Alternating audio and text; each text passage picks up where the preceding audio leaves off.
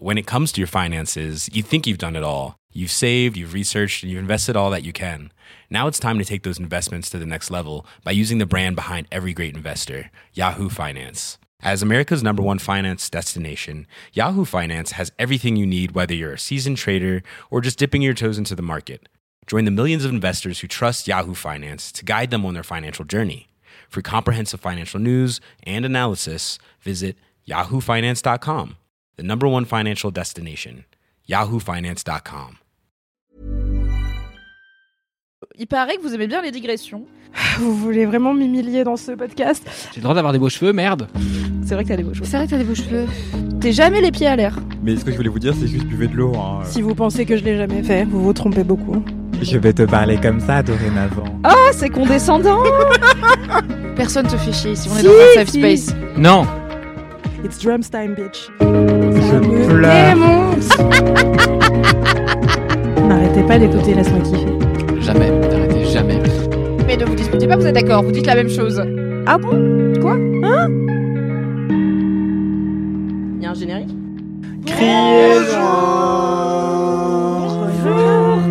Bonjour, bonsoir, bon après-midi, bienvenue dans Laisse-moi kiffer. Alors je sais que ça fait 8 épisodes qu'on vous dit et Laisse-moi kiffer de retour, c'est super parce qu'on s'était arrêté en octobre. Sachez que les enregistrements étant parfois asynchrones, car nous vivons dans, des, un multivers de temporalité variée, pour moi ça fait un petit moment que je ne suis pas venue enregistrer Laisse-moi kiffer, même si vous, vous m'avez a priori entendu il y a pas longtemps, puisque toutes les semaines vous m'envoyez des retours à des kiffs que j'ai oublié que j'ai fait parce que je les ai fait il y a deux mois et que de toute façon je les oublie 20 minutes après être partie de la salle d'enregistrement car mon cerveau se dit c'est bon, quelqu'un l'a enregistré, t'as plus besoin de t'en souvenir. Bref, du coup j'ai J'aimerais trop que mon cerveau il sache faire ça. bah écoute, après j'ai l'air un peu bête. Vraiment, des gens, des fois les gens m'en parlent une semaine après. Je suis là. Quoi? Hein? Peut-être que je- après j'emmagasine des infos qui ne servent pas à grand chose, tu vois, sur des films euh, de 2001 avec Keanu Reeves et Charlize Theron. Mais c'est pas grave. Je suis Mimi Hegel. J'étais rédactrice en chef de Mademoiselle. Maintenant, je suis créatrice de contenu, notamment de podcasts et entre autres animatrice de Laisse-moi kiffer, auquel je reviens avec une joie non dissimulée. Oui. Et je suis entourée d'une équipe euh, de choc qui m'a manqué et que je suis ravie de retrouver. Comme c'est le podcast de la bonne humeur, je me suis dit qu'on allait faire une question de Proust un peu euh, feel good pour euh, ce mois de novembre où nous enregistrons. Je ne sais pas quand cet épisode sortira, on a arrêté d'essayer de deviner. Du coup, sachez qu'on tourne en novembre et que c'est la DEP globalement dans l'intégralité des gens que je connais, ça ne va pas du tout. Donc, euh, je vous aime, j'espère que chez vous ça va. Parlez aux gens que vous aimez, dites-leur que vous les aimez et faites-leur des câlins. Mais du coup, en attendant, je me suis dit qu'on allait en parler un peu en vous demandant quels symptômes de la déprime saisonnière vous êtes. Donc cette forme de déprime, de coup de mou, qui peut survenir à cause d'aléas de la vie, mais qui est à minima impactée par la météo et le fait que l'automne-hiver, la nuit tombe à 17h, il fait froid, il fait moite, il pleut, et parfois... Les gens ont tendance à dire que novembre n'est pas le mois le plus fun de l'année, ce que je réfute étant né en novembre, mais je comprends que tout le monde n'a pas la chance d'être scorpion. Aïda, est-ce que tu as une réponse, ma chère Aïda Toi qui as un rayon de soleil perpétuel. Pas en novembre, sachez-le. Euh, là, je reviens de vacances, donc ça va. Mais dans trois Yes. semaines, je serai de mauvaise humeur. Hâte pour Noël. Euh, moi, j'ai j'ai un symptôme hyper spécifique de, de dépression du mois de novembre qui est que euh, c'est le mois de l'année où je re-regarde The Office. Ok. Pour la 800 millième fois, euh, sachant que j'ai 30 ans et que ça fait 10 ans que je regarde The Office. T'es un mec toxique. Je suis un homme toxique. bah, c'est mon toxic trait en tout cas. Les C'est mecs vrai. toxiques aiment The Office, je croyais que c'était OSS 117, la comédie des mecs toxiques. Ils en ont plusieurs, mais The Ah, Office, yes. c'est quand ils essaient d'être un peu originaux. Ok. crois. Ce qui est vraiment très peu je sais original pas, en réalité. je- Il y, Bien en- sûr il y en que a c'est- des bien, not all mecs toxiques. Je suis not all fan de The Office. Je me dis, tu vois, mon mec il aime bien The Office. Mais j'avoue, moi je peux pas regarder, c'est trop cringe. Genre, je suis vraiment en mode, ah, j'ai envie de sortir de mon corps. C'est trop, c'est la limite est franchie. Je sais pas, moi, je- au contraire, tu vois, ça me désensibilise au cringe et je suis là, yes, je peux mieux gérer mon existence. Maintenant que j'ai re-regardé Il y a pire, il y a 14 Michael fois- Scott. Après avoir vu 14 fois la saison 1, qui est vraiment le truc le plus cringe de l'histoire de l'humanité, hein. Ouais, hein. je peux gérer les interactions sociales gênantes. J'ai pas réussi à la finir, moi. J'ai vraiment Ah bah, abandonné en mode non. Je crois que le max Non, que j'ai fait, c'est la saison entière. Américaine, la britannique qui est pire, et il y a Ricky Gervais que j'aime pas. J'ai vraiment tenu un épisode et je crois que les épisodes durent 20 minutes, donc c'est pas très long, Ouais. avec des coupures pub. Mais vraiment, j'étais là, c'est long, c'est trop, et je, je ne peux pas. Mais très bien. The Office t'aide donc à, à- à affronter l'absurdité de l'existence. Bah ouais, je sais pas, euh, c'est devenu mon espèce de, de série doudou euh, malaisante. Je comprends. Bah là, je suis en plein dans un rewatch et une enfin, je fais découvrir à mon mec Parks and Recreation, J'adore, Qui est c'est ce que je regarde quand j'ai fini The Office. le co-créateur de The Office et qui devait être un spin-off de The Office à la base, blablabla. Et dont DLM Crado sont revenus me parler en DM récemment parce que Mathis, tu l'as remis en avant sur Instagram, qu'un de mes kiffs d'il y a longtemps, c'était Parks and Recreation. La meilleure série du monde qui est dispo sur Prime. Du coup, euh, peut-être que tu pourras enchaîner avec ça si jamais euh, Bah, The Office te fait pas tout l'hiver. quoi. Normalement, non, en général, ça fait trois semaines. Ah ouais, Il y a pas mal de saisons quand Il y hein. a vraiment beaucoup d'épisodes. Mais tu sais, c'est la J'ai dépression fait un rapide calcul mental, j'étais là, yes, l'automne-hiver, on sort pas de chez soi, ça se sort. Ouais, voilà, j'ai la flemme de sortir, je regarde tout The Office, après Parks and Rec, et après Fleabag. Et après, Très normalement, c'est Ah ouais, une trilogie du malaise quand même. hein. Ma passion. Hâte que ton anniversaire marque le retour de, enfin en tout cas la fin peut-être, de la dépression saisonnière parce qu'il y aura plus de séries à remater. Et voilà, on passe la sixième sur l'autoroute du Somme. Yes Le On podcast pour du kiff Vous l'avez chez vous. Anthony, comment tu déprimes de façon saisonnière toi? Euh, J'ai une espèce d'appareil qui n'est pas du tout électronique, qui est un outil qui me permet de faire des inhalations. Parce que Un dès qu'il commence. Ouais, à peu près. chaude? Non, en fait, justement, avant j'étais team bol d'eau chaude, voire casserole que tu mets sur le feu. Et une fois que c'est vraiment brûlant, et ben, tu la mets au-dessus de ta tête. Et tu... Enfin, tu mets ta tête au-dessus de la Oui, casserole. tu mets- vous ne mettez Tu pas mets la casserole d'eau bouillante au-dessus de votre crâne, Ça d'accord dépend ce que vous voulez faire, mais je déconseille. Ouais, alors ça c'est un une remède très définitif à la saisonnière. J'ai le nez un peu bouché, je pense que je vais m'immoler par ébouillantation. Let's go. je, je suis pas sûr que ça te tue en plus, donc c'est Non, vraiment. que c'est juste- juste un moment te nul à passer quoi. Ça fait vraiment mal, quoi. Ou alors tu Ouais. le fais à la médiévale, c'est du goudron chaud ou de l'huile chaude ou de la poix, un truc qui colle, tu vois, bien du caramel. Faites du caramel chez vous. Non. Oui, donc C'est de la inhalations. Ouais, non, je fais juste des inhalations parce qu'en fait, justement, avant, j'étais team casserole et j'étais là, non, mais ça suffit. Et j'ai fait une colloque avec une pote qui avait justement cette espèce de, de récipient en plastique avec euh, une excroissance tubulaire qui va Ah, pile sur le nez et la bouche. Et ouais, une esp- ça, ressemble à une trompe, effectivement. Et du coup, tu peux continuer ta petite vie sans avoir des lunettes pleines de J'ai j'ai juste une image mentale très drôle de toi avec une trompe qui t'envoie de la vapeur mais qui fait ta vie. Tu sais, Oui, qui cuisine, bah, qui je fait du tricot, qui bosse et tout. Je travaille, ouais, et ça, ça me permet de continuer ma vie. Et c'est vraiment trop utile. Et surtout, euh, en fait, dès que t'as. Enfin, j'ai tendance à. Dès que j'ai un rhume, euh, une bête rhinite, et ben, à ce que ça se transforme en sinusite. Et faire ça dès le début du rhume, déjà, ça me décongestionne et ça me soulage beaucoup. Et, en plus, ça, m'évite que ça tourne à une sinusite. Du coup, en fait, euh, c'est quand je garde ce truc sur mon bureau, c'est que vraiment, c'est l'automne-hiver. Est-ce que t'as déjà fait des visios en oubliant que t'as ça sous le nez? Je pense que oui, mais j'active rarement ma caméra, donc euh, je, je, m'en- je pense que je mettrais du temps à tilter. Une fois, j'avais démarré un visio alors j'avais encore mes lunettes de piscine sur. Parce qu'en fait, je coupe mes oignons en mettant des lunettes de piscine. Ça marche vraiment? Ça marche vraiment. Ok. Et euh, juste, t'es pas Je très suis pas assez quoi. sensible pour aller jusque-là, mais j'ai des lunettes de piscine chez moi. Je me dis, si un jour je fais une soupe à l'oignon, je dois couper 2 kilos d'oignons à la suite, tu vois, euh, je saurais que je peux ne le dire à personne. Mais Bah, porter ouais. des lunettes de piscine. Ça marche vraiment. Et une fois, j'ai oublié de les enlever pour une réunion. Je me demandais même si c'était pas une interview d'ailleurs. Mais Wow. la personne se reconnaîtra peut-être, donc pourra slide dans mes DM pour me le rappeler. Mais vraiment, j'ai j'ai fait un truc comme ça, mais archi gênant, quoi. Enfin, C'est drôle en même temps. Je crois que c'était Vénus Luzo ou Barbara Bucci, j'ai un doute. Mais euh, C'est pas les pires personnes à qui tu vois, c'est pas quelqu'un genre connu pour être austère et désagréable. C'est des gens plutôt fun qui jouent aussi. Peut-être elles se sont dit c'est un statement. mais justement, je crois qu'elles ont pas tilté tout de suite en fait. C'est moi qui ai tilté dans le retour caméra, qui avait mes lunettes de piscine, et, et en fait, elles ont juste cru que c'était mon style, quoi. Effectivement. Enfin, Est-ce que du coup tu les as gardées en mode c'est exactement ce que Non, non, vraiment, si, je, suis si je les enlève elles seront. C'était pas exprès. Je me suis platement excusé. Multitasking. Ouais, multigénance surtout. Multitasking non multigénance, c'est un bon titre d'épisode de Laisse-moi kiffer. Très bien, donc tu es euh, un remède à un symptôme de la dépression saisonnière qui Ouais, est la sinusite chronique. C'est- positif et constructif de, de le tourner comme ça, ouais. Tout à fait. On conseille les inhalations chez vous, ça fait du bien. Mathis, qu'est-ce qui se passe dans ta vie en automne-hiver? Euh, bah écoute, pour l'instant ça va. Du coup, euh, j'essaie de me projeter sur euh, quand je vais pas aller bien. En fait, moi j'ai une incapacité à me voir dans d'autres états que celui dans lequel je suis. C'est-à-dire que là ça va bien. Du coup, je me dis, bah ça va toujours bien dans ma vie. Ma vie est plutôt voilà, c'est ça. Et quand je vais pas bien, genre j'ai jamais été heureux en fait. Et du coup, euh, voilà. on- Toujours une personne de la demi-mesure. Toujours, toujours, toujours Sagittaire par ailleurs. Et du coup, bah assez. deux mentions d'astrologie dans le podcast, dont une de ma part, je l'admets, mais on a atteint le quota. C'est fini pour cet épisode, ok Rendez-vous la Ah non, c'était mon kiff. Non, Putain, du coup, quand vraiment ça va pas bien, euh, je marche. Genre euh, vraiment quand vraiment j'ai saturé mon appart de mauvaises ondes, je suis en mode merde, il y en a même sous le... Ah d'accord, bon bah c'est pas possible, faut que je sorte. Et du coup, bah quand j'ai Ruby, du coup je la balade et du coup j'ai pas juste l'air de Marc Lavoine en train d'écrire un album.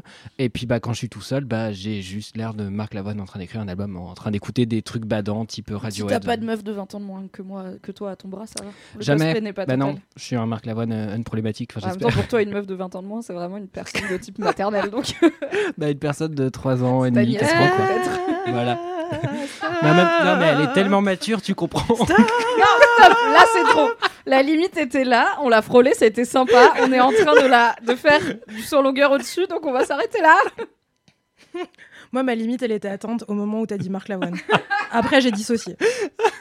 Pour une meuf qui Saucier. regarde The Office, t'as quand même une limite euh, qui arrive vite en termes de malaise. hein. Ouais.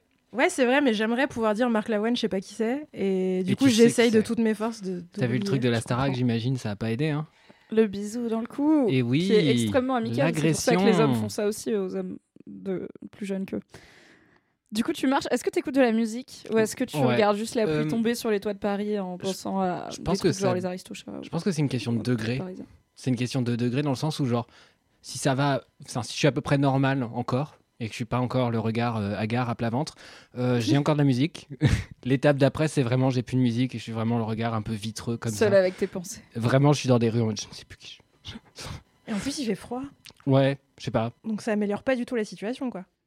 Non, mais je rentre et je suis content de rentrer. Déjà, Ah, retrouver mon appart est une bonne nouvelle. Tout à fait. Et du coup, j'ai juste envie de me laisser euh, tomber. Mais souvent, c'est, c'est- je vais faire ça vraiment en pleine nuit. Enfin, c'est vraiment un, un- un move de euh, je suis euh, une personne qui ne risque pas d'être agressée dans la rue globalement. Parce que ça, je l'ai beaucoup fait euh, il y a quelques années quand j'étais à Lyon, à une époque où j'allais pas très bien parce que j'avais un traitement euh, de type Roaccutane. Et du coup, je faisais euh, genre ça de 3 à 4 heures du matin. je marchais Ah oui, au hasard dans Lyon comme ça. Et, et en fait, parce que j'arrivais pas à dormir et que j'avais besoin de me fatiguer jusqu'à ce que vraiment je sois épuisé, que j'arrive chez moi et que je tombe. Ce qui n'est pas arrivé depuis très longtemps finalement, donc tant mieux. En effet, en tant que ça peut être peu reposant comme activité. donc Voilà. Ça peut, ouais. peut te fatiguer pour euh, l'objectif qui est de se coucher en rentrant. Voilà, je, je recommande peu cette technique euh, qui finalement marche modérément. Des fois, j'y pense la nuit quand je vois des. Bon, après, je suis, pas de... je suis rarement dehors à 4h du matin car je suis une vieille personne.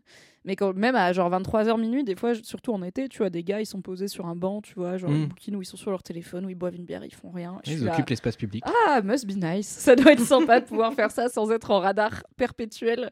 De... Et alors, je sais que tout le monde a, surtout dans les grandes villes, un radar à personne chelou en général, genre Oui, les mecs sûr. aussi. Mais en tant que meuf, on a quand même un radar surdéveloppé à est-ce que cette personne va être spécifiquement chelou avec moi? Donc, on profite un peu moins des bancs publics, euh, Mm, mm. mais c'est en train de changer.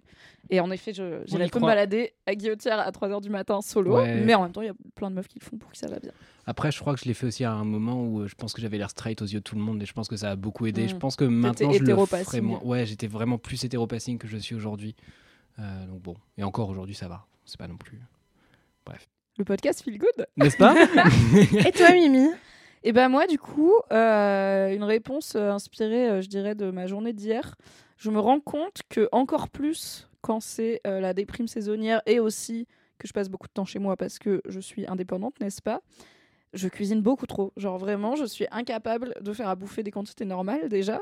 Mais j'ai un problème, c'est que j'aime pas trop manger des restes. Genre j'aime pas trop manger deux fois la même chose. Même les trucs qui sont meilleurs réchauffés et tout, je suis là. En fait, ça me fait chier parce que du coup, il y a pas l'activité cuisine. Et je sais pas, du coup, ça me saoule. Je suis là, je vais remanger un bout de truc, je vais juste le réchauffer. Je sais pas, j'aime pas faire ça. Bref. On va faire un circuit ensemble, Mimi.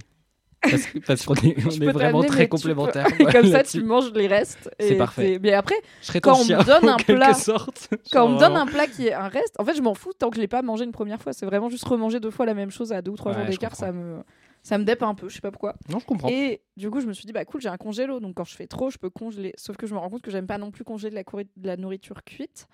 Euh, parce que j'aime pas la manger réchauffée. Enfin bref, je me rends compte que j'ai un problème avec manger réchauffé. Et du coup, j'ai vraiment eu. Alors aussi parce que normalement, je devais recevoir du monde trois ou quatre soirs d'affilée. Et ça s'est annulé. Because, guess what, il y a toujours une pandémie. Et euh, aussi euh, la dépression saisonnière et les imprévus. Et du coup, j'avais vraiment. J'ai fait un chou farci entier. Donc un chou vert. Je sais pas si vous imaginez la taille d'un chou vert. C'est vraiment gros avec de la farce intercalée entre toutes les feuilles qui rentraient même pas dans la cocotte, que j'ai dû finir au four et tout. Et genre le lendemain, j'ai fait un poulet rôti entier. Et je veux dire, on est deux personnes chez moi. Je veux bien que mon mec il ait beaucoup d'appétit, mais ça commence à être débile en termes de quantité. Et j'ai encore de la farce et de quoi faire des gyoza, mais genre 50 gyoza. Et je suis là, qu'est-ce qui se passe? Et en fait, je pense que c'est vraiment mon côté ourson et hiberné quoi. Genre je remplis, je suis en mode, je vais remplir les placards avec de la bouffe. Et je suis là, mais La Comme ça, je serais plus jamais obligée manquer. de sortir. oui, alors que moi je suis contente d'aller faire mes courses. En plus, je suis une daronne, donc j'aime bien prendre mon petit caddie, ma petite liste de courses et pouvoir y aller genre à 15h quand il y a personne Hmm. et pas euh, à 18h quand il y a tous les gens qui rentrent du boulot et qui ont pas envie de faire ça. Donc en soi, mais je pense que c'est ça, c'est que j'aime bien l'activité et du coup à chaque fois je me dis Hmm, qu'est-ce que je vais foutre? Je me dis ah bah je vais cuisiner un truc, sauf que je me dis pas bah t'as déjà vraiment cuisiné trop de trucs hier donc il en reste. Donc euh, mon toxic trait de la dépression saisonnière, c'est de faire trop à manger. Ce qui n'est pas trop un problème quand on a quelques amis à qui donner des tupperwares par exemple, ça ça fonctionne. C'est vrai. Euh, ou d'anciens collègues à qui on peut amener des tupperwares de chou farci peut-être se chaque semaine pour laisse-moi kiffer. En vrai, Oui. je peux vous nourrir, ça me fait plaisir. euh, Je suis végétarien, c'est ma contrainte. qui est une Je- phrase de Daron aussi. de ouf. N'hésitez pas à nous envoyer en DM ou en commentaire euh, sur le post Laisse-moi kiffer euh, sur Instagram vos symptômes et remèdes à la dépression saisonnière. Car si on est tous et toutes dans la même galère, autant partager les bons tips. C'est l'heure de passer à une nouvelle étape de cette introduction, évidemment d'une efficacité et d'une brièveté exemplaire, à savoir les commentaires. Aïda, est-ce que tu as un commentaire? Non. Non, non, Anthony, Faites est-ce que passer un commentaire pendant qu'Aïda panique en scrollant sur son téléphone Oui, bien sûr. Euh, J'ai un commentaire d'une certaine euh, Coco qui me dit, je cite, Coucou, petite Rocco, suite à la discussion sur les voyages du dernier LMK, le podcast Culture Monde de France Culture d'aujourd'hui, 24 novembre 2022, qui traite de la situation grecque. Belle journée, avec une photo de son chat qui a l'air Ah. d'un homme politique et ça me fait beaucoup trop rire. Super chat Il est très rond, il a l'air blasé et il se tient un peu comme un mec qui va faire un discours, c'est vrai. C'est clair. Et donc, euh, voilà, le- euh, pour le contexte, euh, c'est un épisode où on parlait de notre dernier voyage. et J'étais parti en Grèce et on s'est interrogé sur les- l'état euh, sociopolitique de, de la Grèce actuellement. Et du coup, bah, Ouais, ça m'arrive tout le temps. du coup, elle recommandait ouais, ce podcast de France Culture euh, qui- s'appelle Culture Monde. Voilà, euh, l'épisode sur la Grèce du 24 novembre. très bien. Merci beaucoup. Aïda, est-ce que tu as un commentaire? Oui, Ah pas exactement un commentaire en réaction à euh, mon, mon dernier kiff dans Laisse-moi kiffer. C'est une réponse de quelqu'un qui, j'espère, écoute Laisse-moi kiffer, mais peut-être pas, car au final, je ne sais pas. Euh, Je sais pas quoi m'attendre du coup. Attends, si c'est bon. Ça fait sens. euh, c'est quelqu'un qui s'appelle euh, Sarah Plus Nour sur Instagram qui réagit à une de mes stories. Euh, et bref, le contexte n'est pas, n'est pas très important. Simplement, elle m'écrit La birque chaussette en hiver, c'est de droite. et oui. Oui. Voilà. Oui, oui, la birque chaussette en hiver, je confirme que c'est de droite. J'ai eu cette, je sais pas pourquoi j'ai eu cette conversation il y a vraiment deux jours avec mon mec. Je suis je suis sûre qu'il y a des connards qui portent des, cla- des claquettes chaussettes en hiver et qui sont un peu de droite. Mais peut-être pas.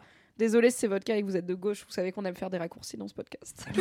Justement, j'avais envie de m'acheter les, les mules, les chaussons, les, les sabots euh, Boston de Birkenstock. Là. Un Mais peu comme- fourré? Pas Si forcément c'est fermé au euh, bout, c'est pas vraiment des claquettes chaussettes pour moi, tu vois. Ouais, là, c'était les birques d'été, tu sais, avec les deux brides Ouais. et les orteils apparents. euh, bah, Ouais, mais là, il le porte avec des chaussettes, la personne, non? Ouais. Mais là, je voulais les, ouais, les sabots avec, euh, avec euh, des chaussettes pour les porter tout l'hiver. Mais euh, Ça, ça va. vous n'avez pas d'opinion. donc Les sabots, non, les sabots, c'est pas de droite. Ça tient à pire chose infiniment, finalement, une orientation politique. Est-ce que les orteils sont visibles ou pas On ne sait pas. Tant que tu dis orteil. Quoi? Tu te souviens pas de ce point trigger pour Anthony Ah oui, il y a l'autre terme qu'on n'a pas le droit de dire. Tout à fait. Vous l'avez chez vous, c'est en trois mots. T'as un commentaire, Mathis?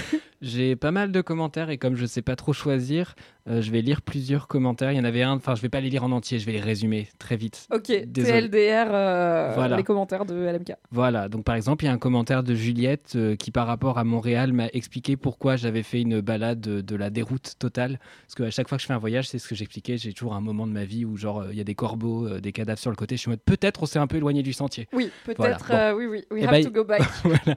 Et ben là, il y a Juliette qui m'a expliqué globalement pourquoi ma balade avait merdé, euh, à savoir qu'un des ponts que j'ai emprunté était en travaux et que du coup la partie piétonne n'était plus accessible. Ah. Mais ce qui m'a permis de longer la bretelle de sortie, ce que tout le monde ne Mais fait on pas. adore marcher sur le périph'. C'est vraiment toujours très Bah bien. oui.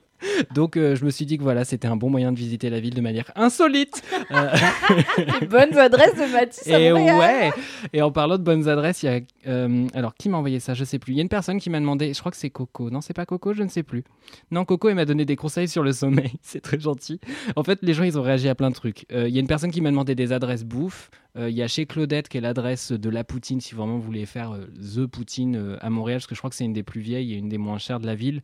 Et en Poutine un peu twistée, il y a la banquise qui en fait des Poutines un peu différentes. La Poutine, en gros, c'est des frites beaucoup avec du gras et des trucs gras dessus. De la sauce brune et, Et du de la fromage sauce, Queen. voilà, ce genre de choses. Et le du halloumi, ouais, c'est le fromage qui fait quick, quick, un peu comme de la gomme. Voilà, j'ai dit ce que j'ai dit.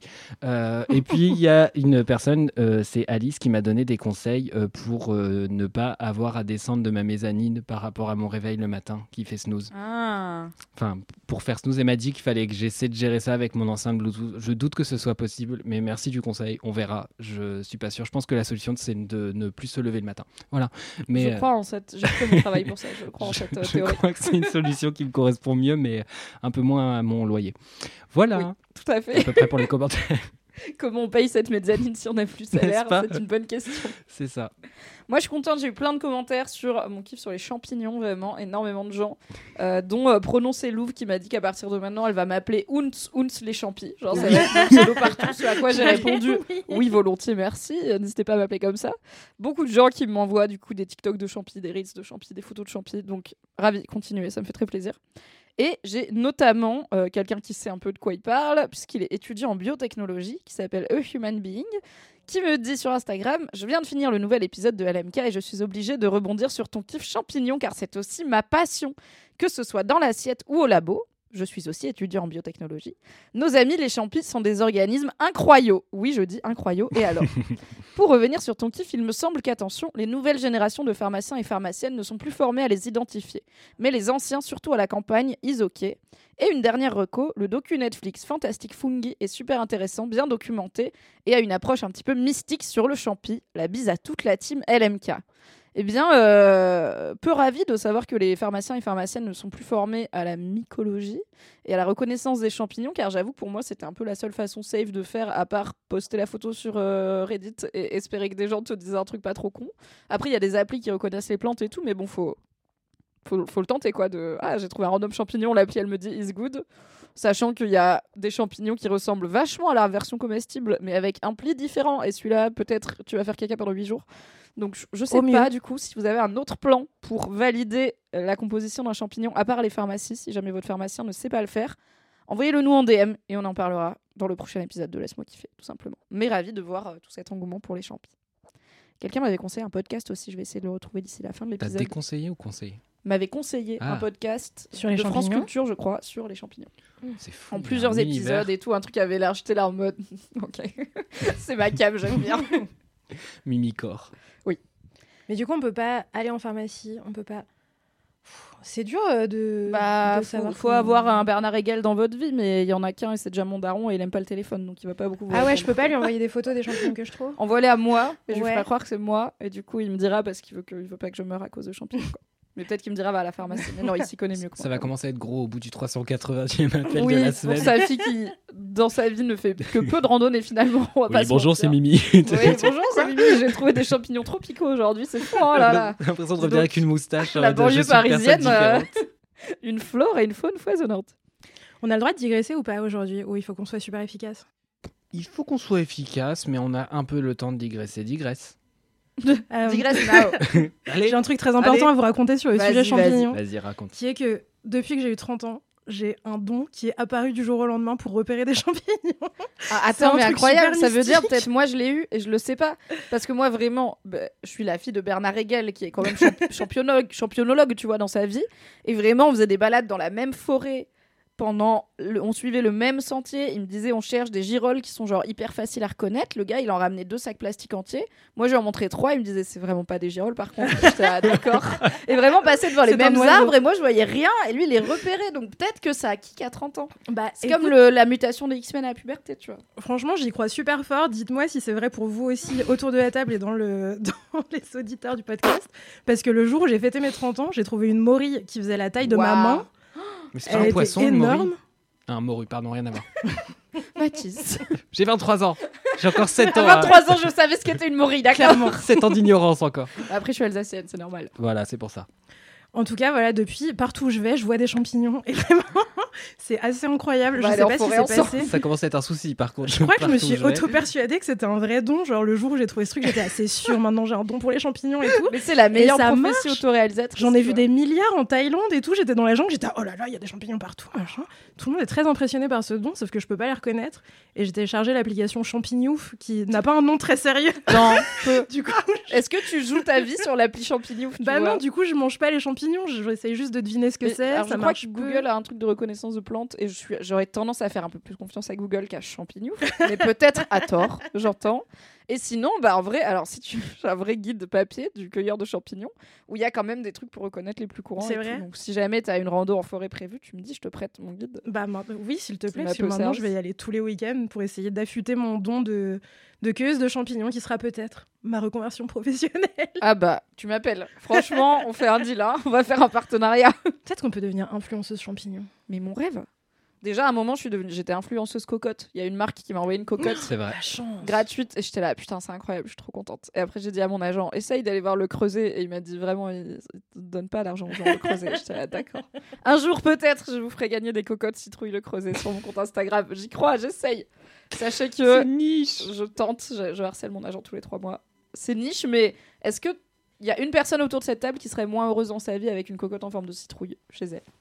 Mathis? Ça se voit pas, je lève la main. En quoi tu serais moins heureux? Pas la place. J'ai vraiment pas la place pour une cocotte. ça se trouve franchement J'ai vraiment pas la place pour une cocotte. Je finance un placard supplémentaire, je viens chez toi, je fixe une étagère au mur, tu mets ta cocotte Non, dessus, il- ça fait déco, elle est trop Au jolie. pire, t'en fais un panier pour Ruby. Mais vous êtes des zinzins. Mais ça On, par- se tient. on parle d'un chien qui bout de son panier parce qu'il n'est pas assez confort et qui préfère squatter mon canapé et soupirer dessus. Ah, c'est vrai qu'elle soupire. Ouais, soupire de ouf. C'est insupportable. Je suis en mode, mais tu fais Elle me rien. manque. Elle est où? Pourquoi elle est pas là? Elle est euh, bah, chez, chez Camille, tout simplement. En plus, là, elle est chez le veto, donc Camille m'a envoyé une vidéo de Ruby en train de trembler tout à Non, l'heure. bébou Elle déteste le veto. La dernière fois, on y été juste pour acheter des croquettes. Elle a tremblé comme jamais. Quel drama queen, je Ouais. l'adore. Ouais, de ouf. Elle me manque. Alright C'est l'heure d'une anecdote de star Tu qui nous a été envoyée par Sarita. Jolie. Sur le compte Instagram, at laisse-moi kiffer pour rappel. Coucou la team de choc LMK, très émue de vous partager ma première anecdote de star. Elle a écrit anecbof, comme un beauf, et pas comme bof. Peut-être qu'il y a une raison. Samedi soir, je retrouve des potes dans un cinéma rive gauche à Paris. Alors, bon, si vous savez pas, rive gauche, c'est le sud de Paris. C'est là où il y a des quartiers qui se la racontent, genre le 15e arrondissement et le jardin des plantes. Euh, si. Je suis désolée, euh, va, tu vas à genre gauche. Place Monge, ça coûte vraiment cher pour rien. Bref, Ouais, mais tu vas dans le rive 13e, droite, t'es c'est heureux. plus po- c'est quand même statistiquement plus populaire rive droite que rive gauche. Ouais, si vous avez un doute, regardez les votes à la présidentielle de 2022, arrondissement par arrondissement. Ça Vous avez une plus. forme de dégradé qui va vers le nord-est, donc la rive droite, euh, vers la gauche, et vers l'ouest et le sud-ouest, donc plutôt la rive gauche, vers la droite. Bref, vous l'aurez compris, la rive gauche, ça n'a pas de sens de dire rive gauche, car c'est la rive sud de Paris, et c'est des quartiers voilà, que je trouve, moi, un peu plus Je suis pas d'accord avec que, cette euh, sociologie rive droite, approximative euh, du vote. Après, j'avoue, rive droite, c'est la rue de Rivoli et tout, mais bon. Mais non, mais c'est ouest-est qui marche bien comme séparation à Paris, je trouve. Oui, Parce- à la limite. parce que foutre jardin des plantes et tout, ça se la touche et c'est à l'est, je crois. Ouais, enfin, ça se la touche, mais c'est un jardin public, quoi. Enfin, Non, mais le quartier, enfin, franchement, le prix des apparts, Ah bah oui, euh, oui, place mais- Monge, rue Mouffetard, mon cul. euh, bah, le prix cher. des apparts tout court, enfin, la vie, quoi. mais- Oui, pareil, quoi. Voilà. Bref, c'était juste pour vous faire un point contexte rive gauche, parce que j'aime pas quand les Pardon. gens ils disent rive gauche, rive droite, comme si tout le monde savait ce que ça veut dire, alors que même quand j'ai emménagé à Paris, j'ai mis genre deux ans à m'en rappeler. Je retrouve des potes dans un cinéma rive gauche à Paris pour voir le film Les Amandiers.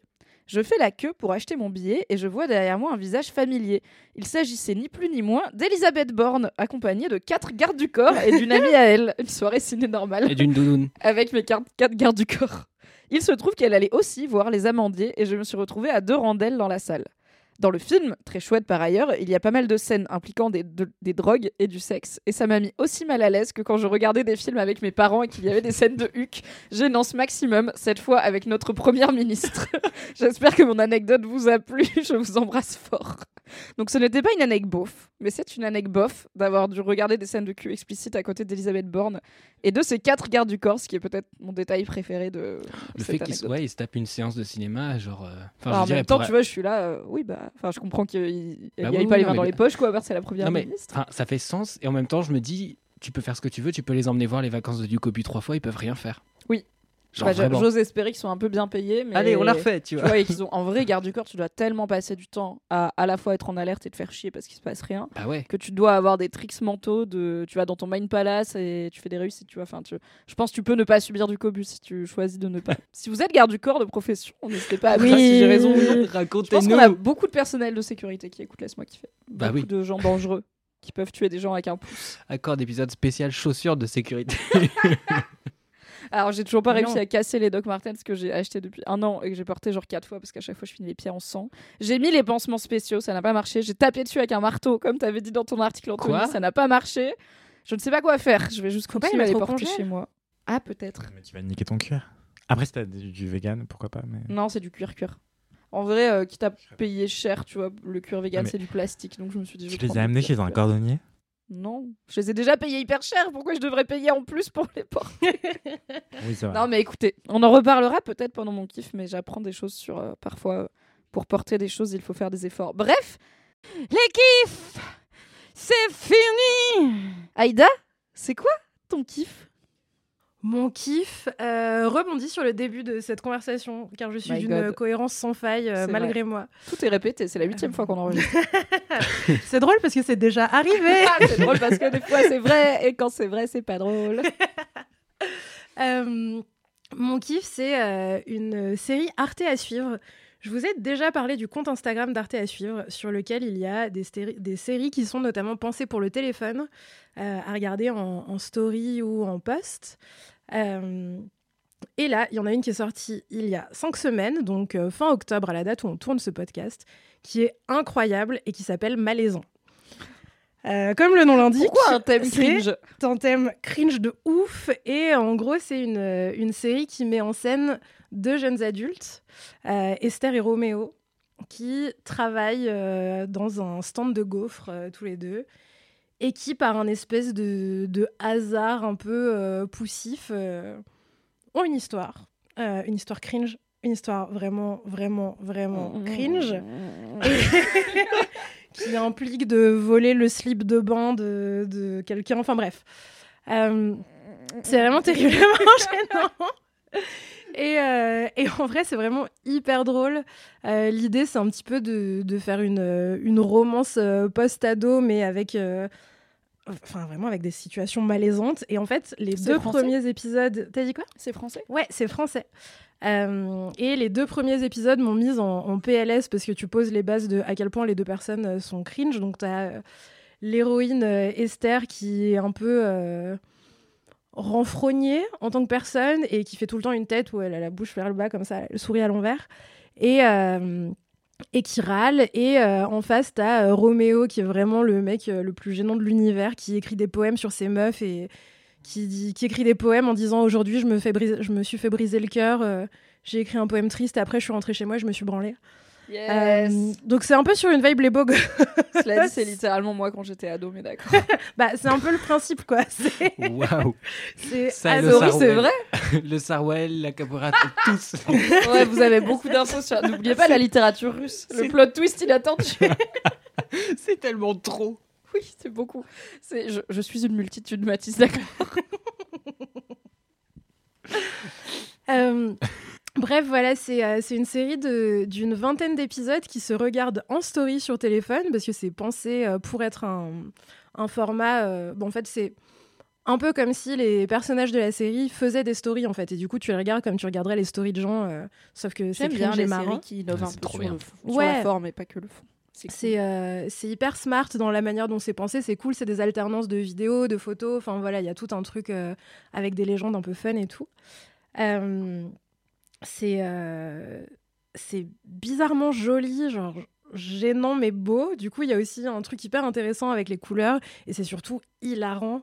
Euh, moi, après les, les deux premiers épisodes où il a fallu un peu mettre la tête dans l'eau du cringe, ensuite euh, j'ai été à Oh, elle est bonne quand t'es dedans, hein Et je faisais Ah dans le métro en regardant les stories et tout. C'était vraiment très bien. Euh, C'était toi qui étais cringe du coup. bah ouais, du coup. C'est contagieux. Une Moi, depuis mise j'ai en abîme découvert de deux heures de perdu et ça fait un petit moment, je juge plus jamais les gens qui rigolent tout seuls dans la rue ou les transports en commun parce que je rigole vraiment tous les mercredis en écoutant leurs bêtises. Donc.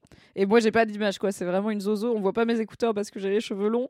Donc, on dirait vraiment une meuf qui La solo. Le masque était pratique pour ça, tu vois, parce qu'au moins, on voyait moins me taper des barres. Mais du coup, Non, euh, je ne juge pas les gens qui passent un bon moment dans le Mm. métro. Grave. Ont le droit. Et j'espère qu'il y a plein de gens qui rigolent dans le métro en écoutant Laisse-moi kiffer. Tout à fait. J'espère qu'on participe au fait de De rendre les gens heureux dans le métro et de vous faire cringe de ouf. Yes. Plutôt que de regarder ses pieds et d'être triste parce que le métro c'est quand même pas super. C'est vrai, C'est bof. Mais, mais c'est quand même utile. Euh, c'est de gauche. Grave. Bref, en tout cas, Malaisant, c'est vraiment, euh, c'est vraiment très très bien. C'est facile à regarder, c'est cool. Euh, la réalisatrice, ça a été, non, ça a été scénarisé et réalisé, je crois, par, euh, Par une euh, femme. personne qui s'appelle Louise Condémy. Incroyable. Bravo, euh, Louise. Une qui, femme avec euh, un nom. Exactement.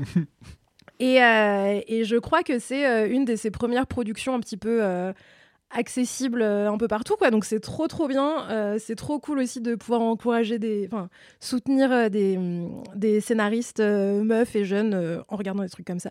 C'est trop bien carté à suivre. Ils ont décidé de se lancer sur ce projet qui est un peu différent des trucs qui étaient sortis sur la plateforme avant. Et, euh, et qui, est, enfin, qui est barré, quoi. Vraiment, euh, c'est... C'est trop trop cool, c'est trop créatif. Et euh, les acteurs et actrices jouent aussi très très bien. Je vais vous retrouver le nom des deux acteurs principaux parce que quand même, c'est important de les citer. Moment faire pendant des lequel tutoulou, Mimi musique va d'attente. chanter. Vas-y, Mimi, chante. Mimi chante très peu. Euh, c'est pas en essayant de me prendre par surprise que tu vas me faire chanter. Ça ne marche pas à l'improviste. C'est pas comme les enfants où vraiment si tu les chopes quand ils réfléchissent pas, ils vont faire le truc. Ça ne fonctionne pas. Donc c'est joué par Mélodie Ada dans le rôle d'Esther et Sidi Mejaï dans le rôle de Roméo. Euh, ils sont trop forts, vraiment. C'est trop trop cool qu'ils arrivent à, faire passer autant de malaise et en même temps autant de fun euh, dans la série. T'as pas mal de, bah, notamment la réalisatrice euh, Louise Condémy qui a pas mal partagé aussi sur son compte Insta perso ce qu'elle avait pensé de la série, ce qu'elle a préféré. Et c'est hyper cool aussi de voir l'amour qu'elle elle porte à ce projet et au personnage qu'elle a, qu'elle a inventé. Euh, voilà, c'est un kiff euh, très très facile d'accès, très drôle. Cool. Si c'est plus cringe que drôle, euh, ne m'en voulez pas. Je rappelle que The Office c'est mon doudou. Et, euh, on et avait voilà. quand même un indice de, de contextualisation dès le début de cet épisode. Et voilà, soutenez RT à suivre, soutenez les gens qui font des projets innovants et cool, et les meufs qui scénarisent des trucs en France, parce que c'est trop bien et on sait aussi trop bien faire plein de choses. En parlant de meufs qui font des projets cool mais cringe, t'avais vu Chewing Gum, la première série de. Michaela Coel C'est du coup Reco si vous cherchez une autre série cringe par une, par une meuf. Euh, là, je l'ai regardé en entier, donc ça, ça va. Mais je pense que je l'ai regardé en entier parce que j'étais là. Le fait que ce soit une meuf qui le fait, qui le réalise, qui joue dedans, qui l'a écrit, que ce soit l'histoire d'une meuf racisée à Londres et tout, genre c'est assez différent pour que je tienne le coup parce que C'est la meuf de I May Destroy You, c'est la même tout à personne. fait. C'est Oui, la même pardon. euh, actrice et créatrice de I May Destroy You, qui est son, Mm. sa série d'après, euh, Ouais. beaucoup plus euh, sérieuse, beaucoup moins comédie. Ouais. Sa première série Chewing Gum, qui alors pendant longtemps était dispo sur Netflix, je crois qu'à un moment elle l'était plus, donc j'espère qu'elle est de nouveau dispo, sinon elle doit être dispo quelque part sur une plateforme. C'est sur une meuf qui vit dans un genre de HLM au Royaume-Uni, je crois que c'est en banlieue de Londres, en tout cas c'est en- une banlieue d'une ville américaine, qui vit, qui est jeune adulte, qui vit avec sa mère et sa sœur qui sont très très croyantes et qui décide de perdre sa virginité. Mais elle est genre ultra awkward et un peu nerd et limite elle a un appareil dentaire et elle connaît rien à la sexualité mais elle décide qu'elle en a marre d'être vierge et qu'elle veut perdre sa virginité. Et donc c'est plein d'aventures de cette meuf là qui essaye de pécho entre autres. Et vraiment c'est dur des fois parce que waouh c'est cringe, mais euh, ça vaut le coup et on rigole beaucoup aussi. Après, c'est une Ouais. série format plus classique, c'est pas aussi innovant que, que malaisant dans la forme. Mais Non, mais enfin, Chewing Gum, il y a vraiment des, des degrés de cringe euh, de haute voltige, quoi. C'est. Ouais, c'est des petits millefeuilles, quoi. Il y a des scènes qui sont vraiment catastrophiques. Et je sais même pas si les décrire au micro, ce serait genre La de la le, bienséance. le petit ami fétichiste là. Ouais, la scène du fétichiste. Ouais, voilà. Je, je Tentez. veux pas décrire Vous savez ça. quoi? Regardez une bande-annonce, regardez le premier épisode. Et voilà, comme dit Aïda, des fois, faut mettre l'eau, la tête dans l'eau du bain du cringe et après, elle est bonne. Je sais plus exactement la métaphore, mais vous l'avez. Il y a pas un Euh, bébé avec l'eau du bain, non? Ça, c'est quand on le jette. D'accord. Mais il faut pas, je crois. C'est quand on vide la bourde. Bref. Non, faut pas jeter les Vous bébés en général, ça pose Ouais, des problèmes. Merci pour ce kiff Aïda qui donne très envie. Merci. When it comes to your finances, you think you've done it all. You've saved, you've researched, and you've invested all that you can. Now it's time to take those investments to the next level by using the brand behind every great investor, Yahoo Finance. As America's number one finance destination, Yahoo Finance has everything you need, whether you're a seasoned trader or just dipping your toes into the market. Join the millions of investors who trust Yahoo Finance to guide them on their financial journey. For comprehensive financial news and analysis, visit yahoofinance.com, the number one financial destination, yahoofinance.com. Avoue. Alors que ça s'appelle malaisant quand même. Partez pas oui, ça partait mal. Anthony, c'est quoi ton kiff? Euh, plot twist, tu changes complètement de kiff, mais Let's tu peux même pas te go rendre compte du plot twist parce que tu ne connaissais pas le kiff initial. Alors on m'avait dit le, le thème, le type de kiff. Ah pas ouais, plus, Je voulais, pas, je voulais vous parler d'un podcast qui s'appelle Hotline, euh, Ah mais, mais je vous en parlerai une prochaine fois, je pense. Euh, je vais plutôt vous parler de Saint-Omer d'Alice Diop, Oui. euh, qui est un film extraordinaire euh, qui vient de paraître dans les salles obscures françaises. Euh, Alice Diop, c'est une réalisatrice française qui a remporté déjà plusieurs prix avec ce film, qui s'appelle Saint-Omer sans H, hein, c'est S-A-I-N-T, plus loin O-M-E-R. Et en fait, c'est un film qui chamboule toutes vos attentes, parce qu'en fait, il a été vendu par les médias comme un film euh, sur l'infanticide. Euh, et basé sur une histoire vraie, celle de Fabienne Cabou, qui est une femme qui a posé son bébé euh, sur une plage à marée montante une nuit. Et du coup, le, la mère a MER a emporté euh, le bébé. Le bébé est mort. Je regrette intensément la vanne qu'on vient de faire sur jeter le bébé avec l'eau du bain maintenant. Grave. Ah pardon. Mais j'aime l'enchaînement quand même inattendu. Très. Pardon. Et c'est- c'est- c'est- c'est- je- je- en, en en parlant oralement, je réalise des choses, tout un champ sémantique et d'ambiguïté et de jeux de mots possibles autour de la mère MER et de la mère ME accent grave RE Et Saint-Omer du coup. et Saint-Omer, euh, qui est le nom aussi d'une ville, euh, une espèce de village près de la mer. euh, parce qu'en fait, Fabienne Cabou, l'histoire vraie, ça s'est passé à Berck-sur-Mer. Et... Mais en revanche, justement, Alice Diop, en fait, elle ne fait pas du tout un documentaire parce que ça, c'est intéressant de le préciser parce que Alice Diop, historiquement, de formation, elle est sociologue et elle a fait plusieurs documentaires euh, très, très sociaux sur euh, des, personnes qui attendent pardon, euh, pour une permanence pour obtenir des droits sociaux, des réfugiés, pardon, je suis pas du tout clair. Euh, ce qui s'appelle La Traversée, il me semble, je sais plus. Il y en a un autre qui s'appelle Nous, que j'ai adoré. Il y a un article sur Mademoiselle que j'ai écrit, Nous, N-O-U-S, comme le pronom personnel, où elle euh, suit des gens qui vivent sur le RERB. euh, avec sa caméra embarquée et en fait elle suit euh, plein de familles et de personnes individuelles qui euh, ont des métiers qui appartiennent à des classes socio-professionnelles totalement différentes et c'est hyper intéressant il y a à la fois des, personnes richissimes qui font de la chasse à cours près de Saint-Rémy-les-Chevreuses et des personnes qui sont euh, aide à domicile, euh, aide à la personne, des choses comme ça. Donc c'est hyper intéressant. Euh, donc elle, elle, nous a vraiment habitués à, à ce genre de documentaire-là. Il y a aussi Vers la tendresse qui est sublime sur la masculinité euh, dans des quartiers populaires. euh, vraiment, C'est celui qui a eu un prix, non? Ils ont tous eu des prix. Tous? Presque tous, ouais. Mais Vers la tendresse, il a eu un prix au César, il me semble. Ouais. Ouais, c'est un César, c'est ça. Euh, mais nous, il a eu un, un prix à la Berlinale. Ouais. Euh, et Saint-Omer, du coup, ce nouveau film, il, a, il, a, il vient d'obtenir euh, deux Lions d'or à la Mostra de Venise. Allez. Euh, deux Lions d'or de deux prix différents, de deux jurys différents. C'est pas. Du coup, il y, y a un prix du public, il me semble, et un prix euh, du jury, quelque chose comme ça. Et donc, euh, c'est une consécration énorme. Et en fait, euh, justement, il y a des années, elle avait déjà obtenu des prix euh, à la Mostra de Venise. Donc, vraiment, c'est une bête de concours. Enfin, c'est une personne, euh, c'est une artiste, une cinéaste déjà très très reconnue par la profession. Euh, moins connue du grand public parce que le documentaire c'est pas un format qui est si facile d'accès euh, dans les salles de cinéma euh, et même le, le public a pas forcément ce goût-là en fait euh, donc c'est assez peu projeté. Ils sont pas trouvables partout aussi, ces documentaires. Enfin, moi, je sais qu'un temps, j'avais commencé à en, en regarder plein que j'aimais bien, et du coup, après, j'arrivais pas à trouver les autres, et j'avais galéré. Alors, à l'époque, je pense que je connaissais pas Tank aussi, qui est une plateforme de documentaires. Mais je sais pas si aujourd'hui, tu sais à peu près où ils sont trouvables. Bah en fait quand tu payes tu trouves généralement mais il faut pouvoir payer effectivement mais ouais, c'est peut-être l'époque où je payais pas. Maintenant, je paye souvent, mais à l'époque, je me posais moins la question comme ça. Mais euh, Ouais, euh, bah effectivement, euh, c'est plus difficile d'accès. On est, on est tous et toutes d'accord là-dessus. Effectivement, les documentaires sont plus durs à, à trouver, à, à se payer, à, à Oui, s'octroyer. c'est rare qu'ils passent le câble du cinéma grand public comme euh, Entre les murs ou Ouais, ouais, de l'Empereur ou quelques rares cas comme ça où c'est du docu pur qui est au cinéma à 20h à côté du dernier Avengers. quoi. C'est rare qu'ils aillent Hmm. jusque-là.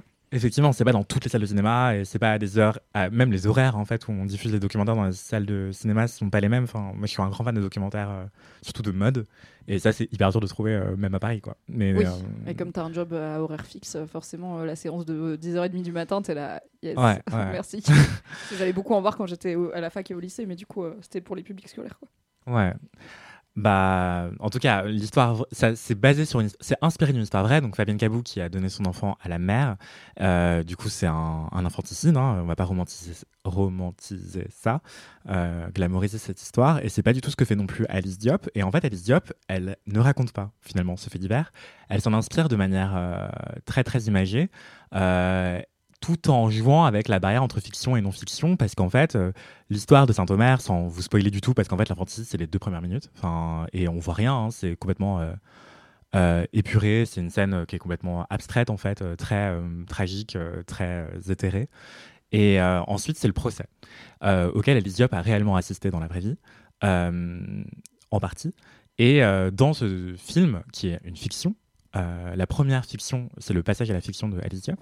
Euh, dans ce film, en fait, on suit une romancière qui s'appelle Rama, qui assiste au procès euh, par curiosité. On comprend pas exactement pourquoi. Elle est attirée par cette figure de mère euh, infanticide.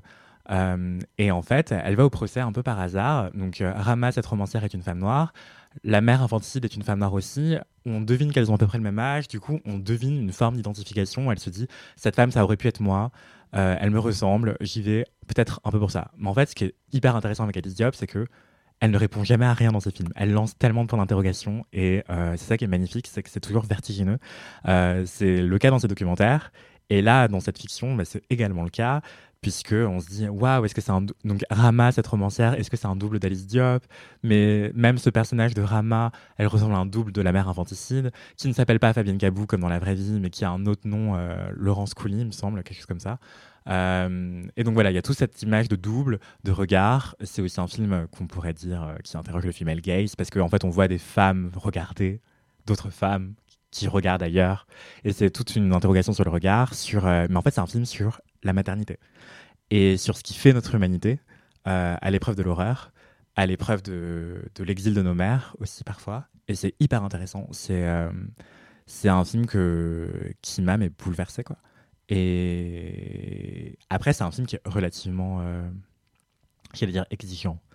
En fait, c'est juste que c'est pas un film qui est généreux, qui va pas se donner. Il n'y a pas beaucoup d'artifices spectaculaires pour vous accrocher la rétine ou votre attention. Donc, c'est normal de décrocher. Et en fait, il faut pas se flageller.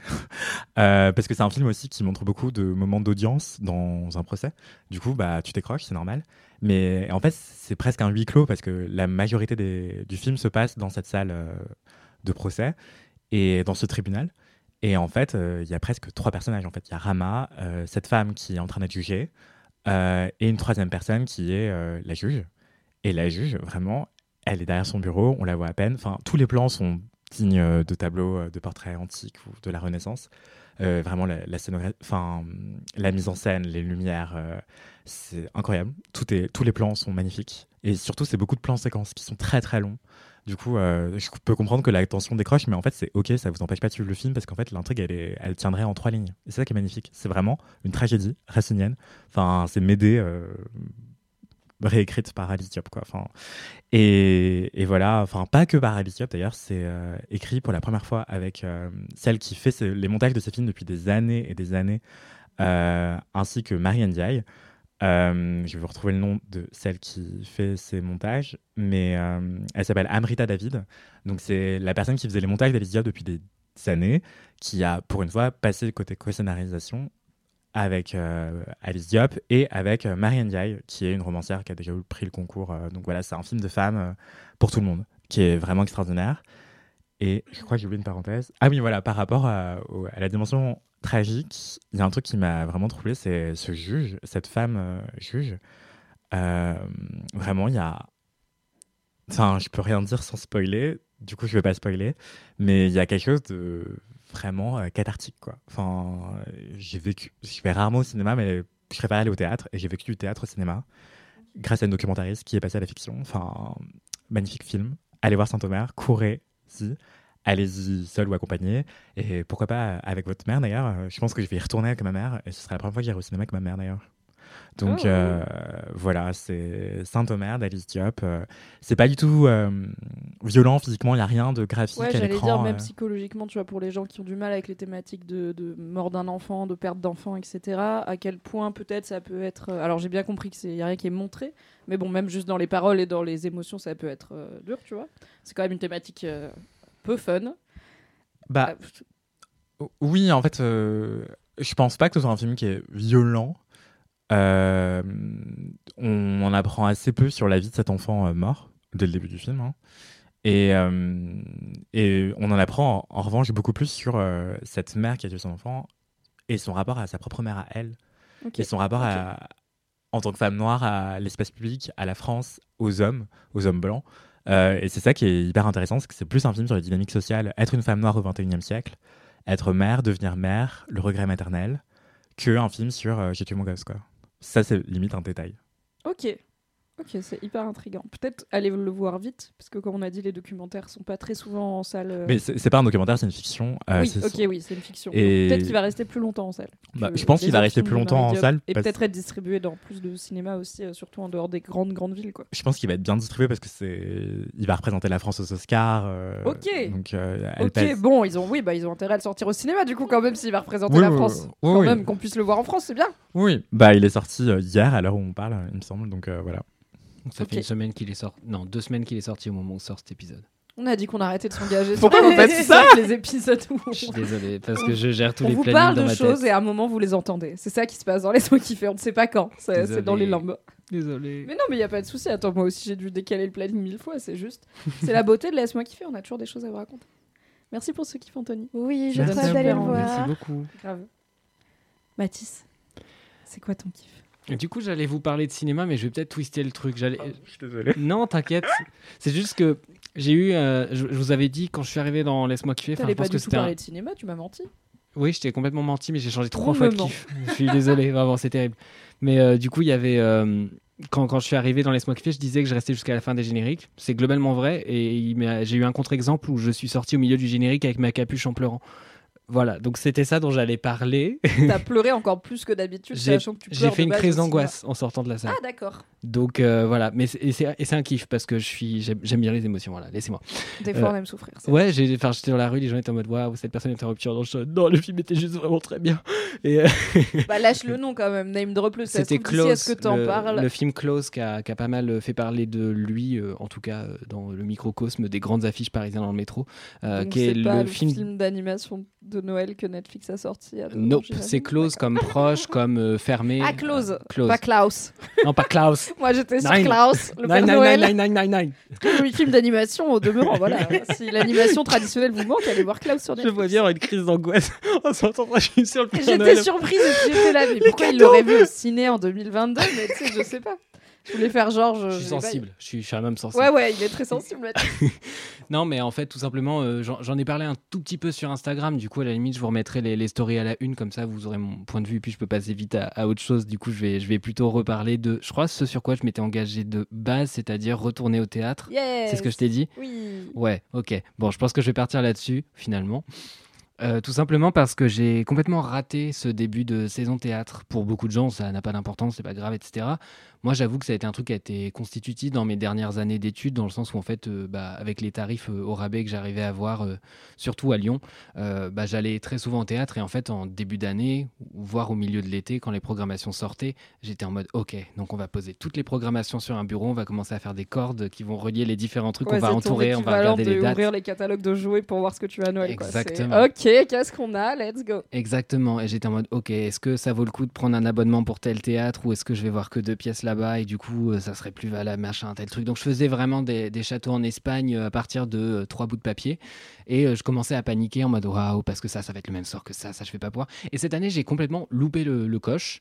Euh, je me suis vite fait renseigner et j'ai commencé à vraiment me renseigner au moment de Dramatis, tout simplement parce que j'étais plus étudiant et qu'en fait j'ai vu les tarifs et très vite j'étais c'est un peu prohibitif. La raison pour laquelle je ne suis pas allée au théâtre depuis que j'ai Ouais. arrêté la fac. Ça m'a un peu calmé. J'étais, en- enfin, c'est pas forcément euh, genre beaucoup plus cher, mais genre 5 balles sur une place, bah ça veut dire que euh, en deux places j'ai une pièce en moins, on va dire. Ouais. Parce qu'il y a plein de salles où en fait pour que la 10 balles j'y de allais. presse, il n'y a pas des, y a pas des Bah, prix alors, Euh, carte de presse, je pense pas, mais du coup, bah, maintenant j'ai des invitations parce que bah, Dramatis. Bien sûr. Enfin, en tout cas, je les sollicite. hein, euh, C'est pas les le gens qui viennent me voir.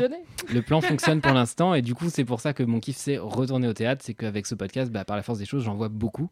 Euh, donc je retrouve cette impression à Lyon de euh, souvent je suis j'aime pas forcément ce que je vois. Je suis très très très critique sur ce que je vois mais j'adore quand même y aller à chaque fois. Enfin je regrette jamais.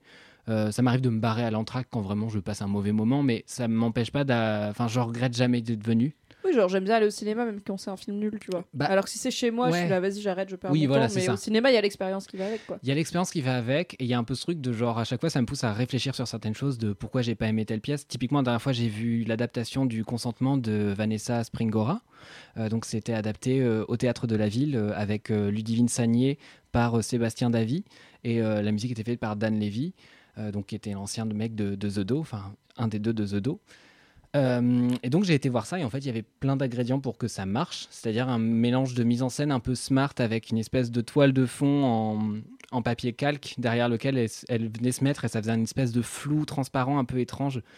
Et euh, du coup pour, euh, pour contextualiser un peu d'ailleurs le consentement c'est un témoignage de base, c'est un livre témoignage sur Vanessa Springora qui a, vécu une relation pédocriminelle du coup avec Gabriel Matzneff qui, qui a pas mal été médiatisé il y a un an ou deux maintenant. Qui a été victime de la relation. euh, Oui, oui, qui a été victime, bien sûr. oui, ouais, ouais. oui. Euh, C'est juste pour pas qu'il y ait Non, non, de bien sûr. possibilité de. Et mécompréhension. Gabriel qui est auteur euh, reconnu, euh, Oui. multiprimé, etc. et qui n'a du coup euh, J'allais dire- jamais été euh, condamné d'aucune forme que ce soit. Quoi. j'allais dire si elle avait été coupable, elle l'aurait jamais raconté dans un livre, mais fun fact, il l'a fait.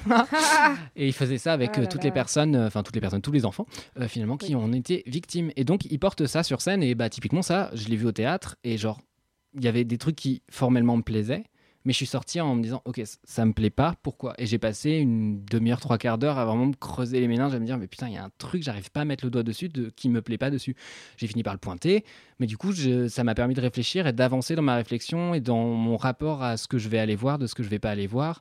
Bon, euh, je, vous spoil ma réflexion parce que de toute façon, je l'avais mis en story Instagram, donc il n'y a pas un mystère dingue. Typiquement, ça, ce qui, moi, ce qui me gênait là-dedans, c'était qui tu es pour adapter un témoignage.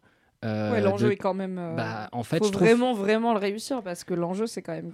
Bah oui, puis c'est quoi. quoi réussir à adapter un témoignage qui te concerne pas? Je sais pas, c'est pour ça que je le fais pas. Bah ouais, c'est ça. Non, Enfin, bah après, si c'est réussir à tous Alors ces- c'est pas exactement le même exemple, mais bah, l'exemple du film d'Alice Diop, voilà, ça se base sur un truc, une Ouais. histoire vraie. Alors c'est pas l'adaptation d'un témoignage, mais il y a des moyens de parler de choses qui sont vraiment arrivées de façon plus ou moins subtile, plus Bah, ou moins respectueuse, fiction, en mettant de la distance. Ouais. C'est voilà, c'est pas exactement pareil, mais il y a Là, des façons de pas bien le faire et des façons de mieux Bah, le faire. Mais ouais. je ne prétends pas savoir lesquelles, clairement. Je suis pas metteuse en scène. Je je pense que ouais, là on est dans un entre-deux qui moi me plaît pas. Je préfère une lecture, à la limite ça me gêne moins. Là le, le côté en faire une performance, capitaliser sur les émotions de quelqu'un d'autre pour qu'une salle puisse applaudir des quatre mains, euh, un truc qui par ailleurs, euh, j'espère que tout le monde a les mains propres on va dire dans la salle pour euh, pouvoir autant se galvaniser d'être des belles personnes et d'être autant opposé à la pédocriminalité quoi.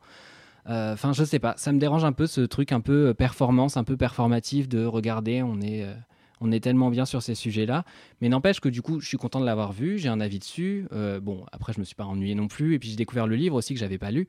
Du coup, le texte est vraiment euh, superbe sur plein de points, dans le sens où il est à la fois très évocateur, évidemment, euh, sur les logiques du truc et sur euh, dans quel état d'esprit elle est aussi au moment de la relation. Elle le retranscrit vachement bien.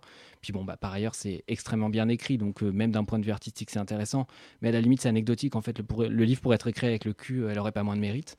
Euh, parce que c'est, enfin ça c'est un truc qui pareil m'a pas mal dérangé autour de l'œuvre, euh, à quel point on, était trop content que ce soit euh, bien fait, comme s'il y avait une, mauvaise victime que celle qui écrit mal son bouquin quoi. Enfin genre, moi ça me gênait un peu ce truc là, mais il y avait tout un truc qui me dérangeait, mais n'empêche que en sortant de la pièce, je me suis dit ça c'est un truc que j'avais déjà ressenti sur plusieurs pièces, que j'ai déjà vu par rapport à des programmations, que j'arrivais pas à mettre le doigt dessus. Là ça a poussé un curseur un peu plus loin, peut-être sur un truc, je sais pas, où, où je vais voir un certain moment de ma vie et du coup j'avance dans ma réflexion. Puis bah par ailleurs, je vais aussi voir des trucs au théâtre que parfois j'adore. Et puis je vais voir des trucs en mise en scène euh, où euh, j'arrive à identifier maintenant, plus je vais au théâtre, plus je vois ce qui en fait est vraiment original ou ce qui l'est pas. Parce que des fois, tu vois un truc pour la première fois et tu as l'impression que c'est l'invention de ta vie. Et puis après, tu vois sept pièces qui font la même chose et tu fais La Ah, première fois que j'ai vu un film avec un twist de fin, c'était Fight Voilà. Club, et j'étais vraiment en mode quoi? Ils ont le droit de faire ça. Je l'ai remis direct après. Je, l'ai re- je me le suis rebouffé. J'étais en mode, mais c'est incroyable. Mais C'est incroyable quand tu le sais. Mais c'est fou. C'est attends, mais c'est waouh. Bah, C'était pas le voilà. pro- la première fois qu'un qu'un mec faisait un twist à la fin d'un film. C'est juste ton premier. T'es là. C'est ça. Et moi, j'ai eu beaucoup ça en théâtre avec euh, un truc qu'ils font beaucoup sur les grosses productions, qui sont les plateaux tournants, où en fait, sur- au milieu de la scène, vous avez un plateau Comme dans qui tourne. Hamilton. Comme dans Hamilton, mais comme dans un nombre invraisemblable de trucs. Dans les musicals, c'est extrêmement courant, mais parce qu'ils ont des thunes. Euh, et là, pour le coup, je l'ai vu euh, fait par Fia Ménard, qui est du coup une metteuse en scène, euh, mais aussi plasticienne, artiste. Enfin, elle vient plutôt du cirque de base, mais elle fait des trucs super intéressants. Et du coup, j'ai vu euh, son adaptation des Enfants Terribles, qui est un opéra adapté de Cocteau avec une partition de Philippe Glass. Voilà, je sais pas si ces gens vous parlent, mais euh, de toute façon, vous aurez plus Cocteau, d'infos. La Belle et la Bête. Oui. Philippe Glass, qui fait, je sais, de la musique euh, Répétitive, des boucles euh, à base de piano, etc. Voilà. De qualité. De. Ah oui, si j'avais piano. Ah, voilà. piano. Parce que j'avais Jean-Michel Jarre, mais en mieux dans ma tête. Donc je pense que j'avais piano. Ce qui est peut-être vrai ou peut-être pas. C'est un jugement de valeur gratuit d'une personne qui, rappelons-le, n'écoute pas de musique et en fait encore moins. Mais du coup, voilà, simplement pour terminer, bon, j'en parlerai, je pense, dans Dramatis, euh, certainement dans l'épisode 3, parce que du coup, à l'heure où on enregistre, l'épisode 2 vient de sortir, et comme c'est dans deux semaines, c'est l'épisode 3. Ouais, ça se tient, ça se tient. Euh, Non, non, je, je- je suis, vous inquiétez pas. Euh, et donc, typiquement, bah, là, c'était un double plateau tournant, et en fait, ce qui était super intéressant, c'est qu'ils avaient un espèce de décor au milieu qui était une espèce de cabane vitrée, avec des rideaux à l'intérieur, semi-occultants, on va dire. Et en gros, il jouait vachement sur le fait de parfois ça occultait, parfois ça occultait pas. Du coup, ça change la lumière. Parfois, la cabane elle s'ouvrait, parfois elle se fermait. Parfois, le plateau il tourne dans un sens, parfois dans l'autre. Et du coup, il y a des trucs où ça. Tu vois les musiciens sur scène, donc les trois pianistes, ils sont dans des espèces de petits pianos droits qui sont alignés sur le plateau et donc ils tournent à fond autour de la cabane au début. Donc là, ils doivent être au bout de leur life T'as un peu la gerbe quand même. de ouf. Et du coup, tu as tout ce jeu avec les lumières et le plateau, il joue vachement avec ce truc-là. Et j'avais jamais vu le truc euh, autant articulé. Après, bon, elle est connue pour avoir des dispositifs extrêmement forts. Et puis, c'est une performeuse aussi qui parle beaucoup du genre, parce que bon, c'est une des rares euh, metteuses en scène trans en France. Donc, euh, bah, par ailleurs, c'est un sujet euh, sur lequel elle est très très pertinente et, euh, comment dire, elle l'a déjà bien exprimé dans des mises en scène. Donc, elle s'est déjà fait beaucoup reconnaître par euh, sa capacité avec la forme à retranscrire une émotion, à retranscrire un, ton. Et je pense que c'est ce que j'essaierai de transcrire dans, dans l'épisode de Dramatis, du coup, qui, qui en parlera. Et puis, bah, peut-être tout simplement pour terminer, euh, bah, retourner au théâtre, c'est aussi la possibilité de, comment dire, euh, me rendre compte à, quel point il y a des lieux que j'aime beaucoup, que j'affectionne beaucoup, euh, parfois des, des petits théâtres qui payent pas de mine, à, quel point aussi j'aime. Enfin, c'est un lieu qui me fait rire aussi parce que je trouve que c'est des gens aussi qui sont, enfin, qui sont des spectacles en eux-mêmes. Genre la dernière fois, bah, le théâtre de la ville, typiquement, c'est pas forcément le public que j'affectionne le plus. Euh, c'est un public que je trouve assez bourgeois et assez euh, dédaigneux et qui bouscule pas mal sans dire pardon quand c'est placement libre, vraiment arrêter d'être des chiens. Et, euh, et la dernière fois, enfin, j'ai eu un, un couple de meufs qui sont arrivés, mais je, je- je me suis dit, mais waouh, elles parlent comme dans un film. Et vraiment, elles étaient, en, mais quel tourment, quel tourment J'ai tant attendu avant de te revoir. J'adorerais dire ça premier deuil. Mais quel tourment, quel tourment la RATP. Oh là là. Sur le quai de la 7, tous les Ah. matins. Et en fait, Quel elles parlaient, tourment, mes aïeux. euh, on se piétine, on ne s'entend plus penser. elles parlaient extrêmement fort. Et j'étais en mode, les gens se donnent vraiment en spectacle, c'est beaucoup de paraître. Et je dis pas ça avec du mépris ou quoi, parce que ça m'arrive de parler fort et d'être euh, content peut-être que des gens entendent des bribes de mes blagues, je sais pas. Euh, mais voilà, c'est des lieux où je trouve ça intéressant, les rapports entre les gens, comment les gens se regardent, comment ils se placent, comment ils se comportent. euh, les lieux sont intéressants. Des fois, c'est des lieux qui se la pètent, des fois, c'est des lieux qui payent pas de mine, des fois, vous avez mal au cul, vous êtes mal assis et on voit des gens, en fait, on est tous. On est tous mal assis et peut-être que la personne à côté de Même moi elle gagne trois fois mon salaire. Exactement. Je suis t'es mieux placé que moi, mais t'as mal au cul, tu vas faire quoi?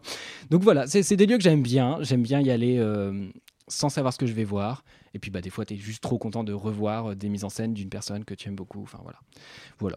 Retourner au théâtre, c'est mon kiff. Trop bien. Je voulais juste rebondir sur euh, cette idée de même quand t'aimes pas, c'est cool. Je pense que c'est un exercice dans la critique que les gens comprennent pas toujours. Des fois, il y a un peu un côté, quand tu publies une critique négative, par exemple, d'une œuvre, où les gens ils disent euh, en gros, t'y allé pour pas aimer, tu vois. T'y allé en sachant que t'allais pas aimer, t'y as été pour euh, tirer sur le film ou parce que ça fait bien de pas aimer ce film, tu vois. Et je pense qu'il y a un truc déjà vraiment, c'est que quand on aime bien une forme d'art, on a toujours envie de bien aimer. Genre, même les films, moi j'aime bien les films et les séries plus que le théâtre, même ceux qui ont l'air le plus éclatés du monde je n'attends qu'une bonne surprise. Je n'attends que d'aller voir qu'est-ce qu'on a encore fait euh, au bon Dieu, euh, la suite de- du retour de la vengeance, et d'être là en mode Ah, c'est bien et c'est pas raciste. Ce serait trop bien. J'adorerais ça dans ma vie. Dites-moi si ça arrive. J'irai au cinéma avec plaisir. Y a pas de problème. On ne sait pas. Peut-être un jour ils vont confier à, à un nouveau réalisateur ou un nouveau scénariste ou à de nouveaux acteurs et puis changer le public et puis ça sera super. Donc on ne, peut- on ne sait pas. C'était la Euh, question d'une pote la dernière fois. Prends le pire film auquel tu peux penser et rends-le meilleur, comment tu ferais?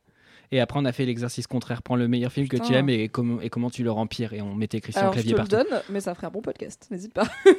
je te le donne parce que c'est ton idée, mais ça ferait un bon podcast cinéma du coup. Et Oui. donc déjà, je, je pense que fondamentalement, on n'y va jamais pour pas aimer. Euh, même quand on se dit je vais pas aimer, on y va ouvert à la possibilité d'une bonne surprise.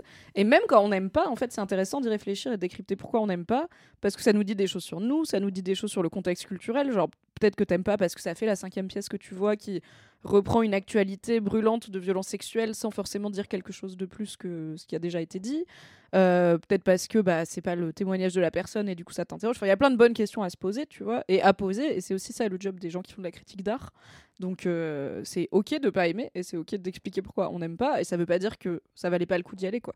Parce qu'on peut jamais savoir avant d'y être déjà. Et parce que bah, comprendre une forme artistique, c'est comprendre ces éléments moins bons ou en tout cas ceux qui nous parlent le moins. C'est normal aussi, quoi. Clairement. Voilà. Mon kiff à moi est une petite étape de la vie. Oui. Car, sachez-le, en ce mois béni euh, de novembre 2022 où nous enregistrons, je ne sais pas exactement combien de temps ça fait que je vous avais parlé du fait que parfois j'ai du mal à faire des choses dont je ne connais pas à 100% les interactions sociales qui y sont liées et du coup, dans le doute, je ne le fais pas. C'est lié à notre rencontre de tout à l'heure, d'il y a deux heures dans la rue. Car je vous avais expliqué que parmi les nombreuses choses que je n'ose pas faire, car je ne sais pas comment ça se déroule, il y a aller à la retoucherie, faire retoucher des fringues, notamment des pantalons, parce que je suis une minuscule personne. Donc les ourlets, en fait, toute ma vie, ma mère a fait mes... Et je, je ne sais pas coudre. J'ai essayé d'apprendre. J'oublie tout le temps. Ça me saoule. Je suis pas manuelle. Donc oui, je pourrais le faire chez moi. Non, je vais pas le faire. Donc dès qu'il faut faire un ourlet ou un truc comme ça, historiquement, j'allais assez régulièrement chez ma daronne pour qu'elle me le fasse parce qu'elle m'aime. Euh, là, euh, il y a 800 bornes entre nous, ça devient un petit peu compliqué. Et du coup, j'ai deux très beaux pantalons que je ne peux pas porter parce que faut faire un ourlet et les reprendre à la taille, car le saviez-vous, j'ai perdu un peu de poids ces derniers temps. Et du coup, j'avais expliqué dans Laisse-moi kiffer que je n'ose pas aller à la retoucherie parce que je sais pas comment ça va se passer. Je comprends pas, genre, est-ce qu'il y a une cabine dedans et du coup, t'arrives pas avec le pantalon que tu veux faire retoucher et du coup, tu le mets là-bas et le mec il prend les mesures et après tu lui laisses et tu repars avec le pantalon que tu avais sur toi en arrivant. Est-ce que tu dois arriver avec sur toi le pantalon que tu veux faire retoucher, etc. Tout, ce- tout ce continuum spatio-temporel a fait qu'en 31 ans de vie, je n'ai pas été à la retoucherie. Et je vous en ai parlé il y a des mois et vous avez été plein, vous avez été trop chou à m'expliquer comment ça se passe chez la retoucherie et à me dire même C'est trop au mignon. pire, genre, je sais pas comment ça se passe d'habitude, mais dans celle-ci précisément à Paris, j'y étais. Voici comment ça se déroule. Donc merci beaucoup. Je n'avais donc plus l'excuse de l'anxiété, juste celle de la procrastination. Et j'ai enfin été plusieurs mois après à la retoucherie. Ça s'est très bien passé. Il y avait une cabine. Première information, j'arrive dans le lieu. Le premier truc que je vois, c'est une cabine d'essayage. Donc je suis là, ok, parce que j'avais deux pantalons que je n'avais pas sur moi, du coup, forcément, plus mon jean que j'ai sur moi. Et j'étais là, ok, donc je vais pouvoir les essayer. Et quand même, je jouais en difficile parce que c'était ce genre de taulier de magasin qui te fait du second degré, mais en fait, tu le connais pas et tu sais pas comment ça se passe. Et genre, je suis arrivée et je lui ai dit bonjour, j'ai deux pantalons à faire retoucher. Et il m'a dit ah bah non, on fait pas ça. Et J'étais là, c'est déjà compliqué pour moi d'être là. C'est la pire blague à pas. faire à quelqu'un qui Mais c'est tellement compliqué que j'en ai fait un podcast. De quoi tu parles? Pourquoi tu me fais une vanne? Et en plus, vraiment, genre, un peu ton, on dirait mes tontons du bled, un peu pince sans rire et tout. Et j'étais là. Ah bah c'est dommage alors, je repars. J'ai cru que quand il y avait marqué retoucherie, c'était un indice. Et il m'a dit ouais bah vous allez essayer, on va voir. Et j'étais là ok. J'ai passé l'hôtesse, c'était bien une blague. D'accord. C'était pas clair, mais c'était bien une blague. essayer. Et du coup, toutes les interactions, j'étais un peu euh, comme ça, sur des œufs. Mais alors qu'il était adorable, c'est juste moi qui suis mal à l'aise quand je suis pas sûre des fois de. Alors que, worst case scénario, je lui dis ah ok, j'y vais. Et du coup, il me dit non, mais c'était une blague. Et voilà, c'est bon, l'interaction fonctionne quand même. Mais bon, des fois, on panique, vous le savez. Oui. Et du coup, j'ai été à la retoucherie. Et écoutez, normalement, d'ici 7 jours, je serai l'heureuse propriétaire de un cargo pant en velours vert Oh. et Wow. un pantalon de costume en velours noir car quand même je me suis pas déplacée dé- dé- Une bonne- déplacée pour rien. Oui. Qui sont respectivement un cadeau de Noël de mon mec et un cadeau de Noël de moi à moi que je me suis offert l'année dernière et que je n'ai jamais porté parce qu'ils sont trop grands à tous les niveaux. Normalement, ça va le faire. Plus d'infos peut-être dans mon kiff de la semaine prochaine. Mais je suis ravie euh, d'avoir passé ce cap. Merci au LM Crado, car c'est un peu grâce à vous. En vrai, vous m'avez beaucoup rassuré. Mais c'est pour ça qu'on fait ce podcast. En vrai, oui, C'est pour avoir des infos me sur les de dépasser euh, tous mes blocages absurdes dans la vie. Un jour, vous m'apprendrez à qu'est-ce que j'ai peur de faire aussi. Je sais pas.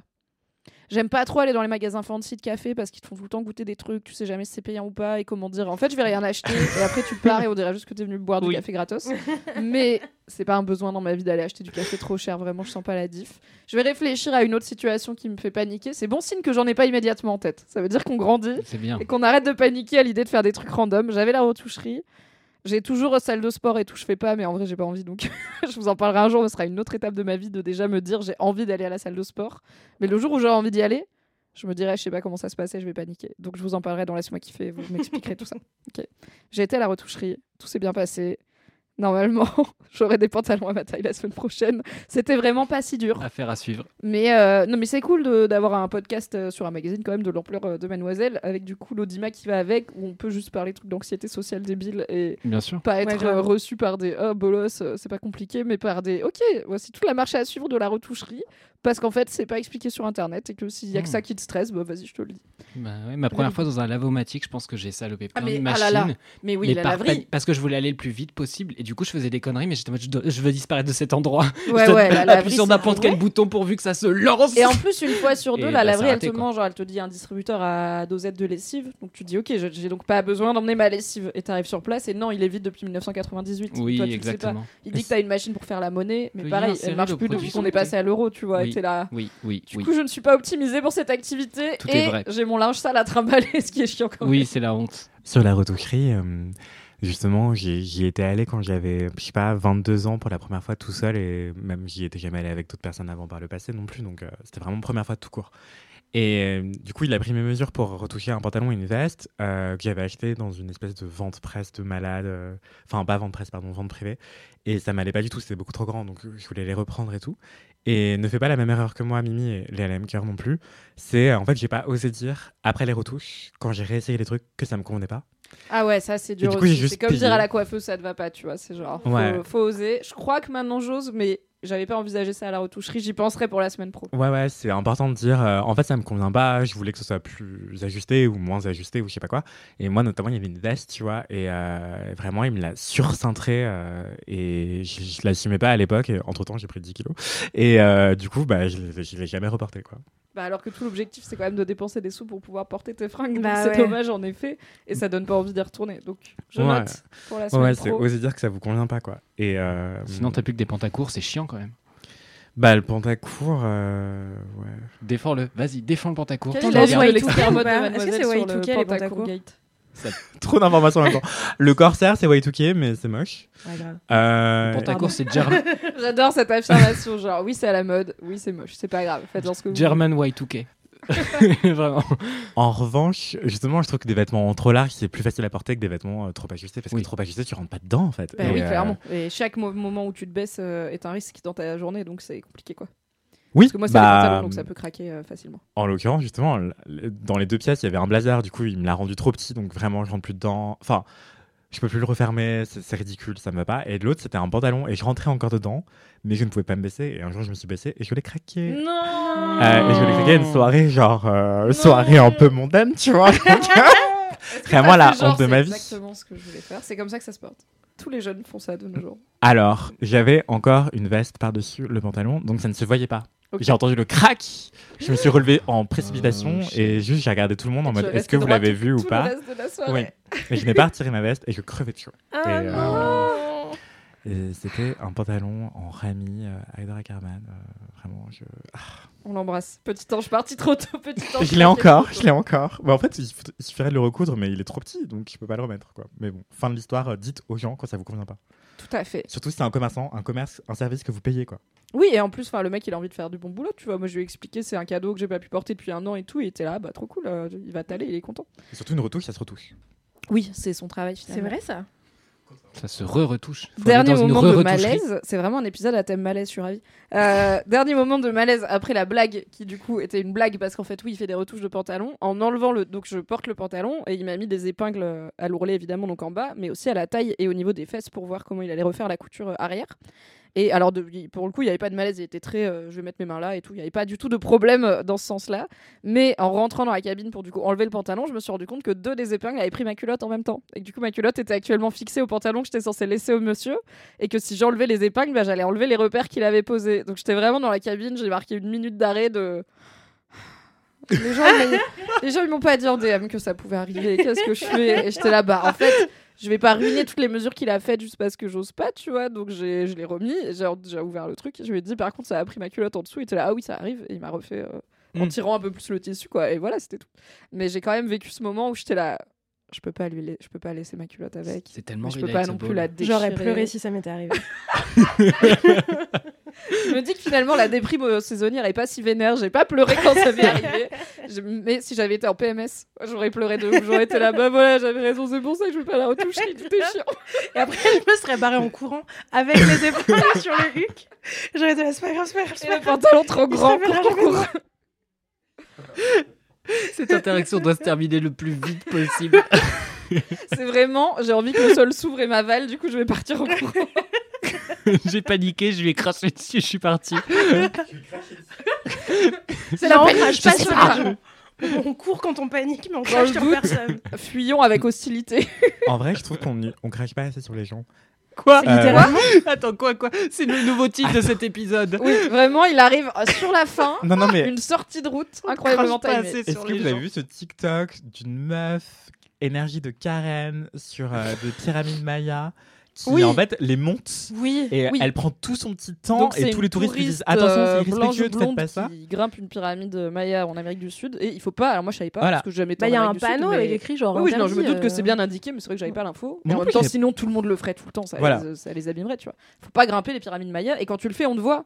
Non mais En oui. fait, il y a que ça à voir, tu vois. On te voit les grimper. Enfin, Putain, Non, les mais gens ils ont tous une caresse sur leurs photos. C'est incroyable. Elle est sur toutes les photos. Elle, elle a monté en totale détente au ralenti. Après elle est redescendue et du coup elle, elle, a était traversé. main character syndrome. hein. Elle Ouais. était là, c'est mon moment. Elle avait sa petite playlist dans les Gênant oreilles et de tout. Elle ouf. était là, let's go, mange Ah. Elle prière. est en train d'écouter Vanessa Carlton. Je sais pas la rêve, je sais pas ce que c'est. I need you. Tu vois cette chanson ou pas? Ah.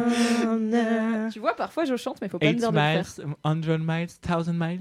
Exactement. Ah, je me rappelais pas du nom de l'artiste. Vraiment, elle a fait une chanson, la pauvre. Euh, donc, et en fait, après, elle traverse une haie de gens qu'il a eu. Mais Normal. En fait, on aurait dû lui cracher dessus. Voilà.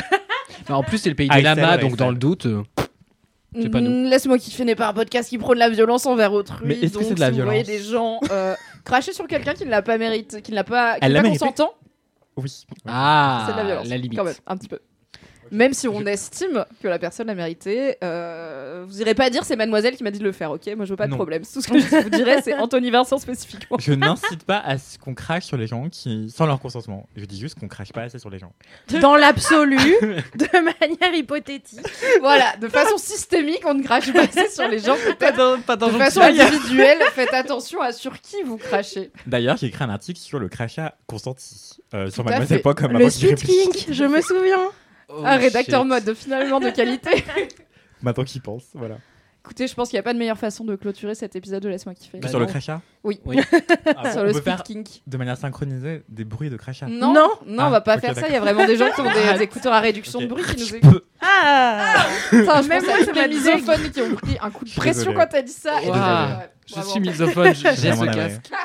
Et tu vas monter cet épisode. Ah. Je peux faire du ASMR. J'ai envie de manger mon micro. Slide dans mes DM. non, c'est dégueulasse, c'est dégueulasse. J'arrête cette conversation. Je suis sûr qu'il y a des gens qui paieraient pour ça.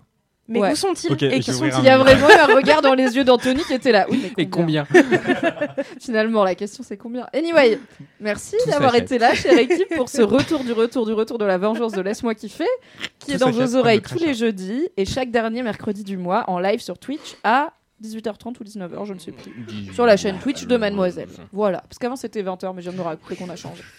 Venez tôt. Voilà, venez tôt, euh, prenez-vous une petite tisane et on arrive à un moment. Euh, merci chère équipe, prenez soin de vous. Envoyez-nous vos toi, Mimi. commentaires, dédicaces, anecdotes de stars, etc. Vite Oui. bolos et également en DM sur le compte laisse-moi kiffer, sur nos comptes Instagram respectifs que vous trouverez dans la description. Vous pouvez aussi nous envoyer des audios, ça fait toujours plaisir.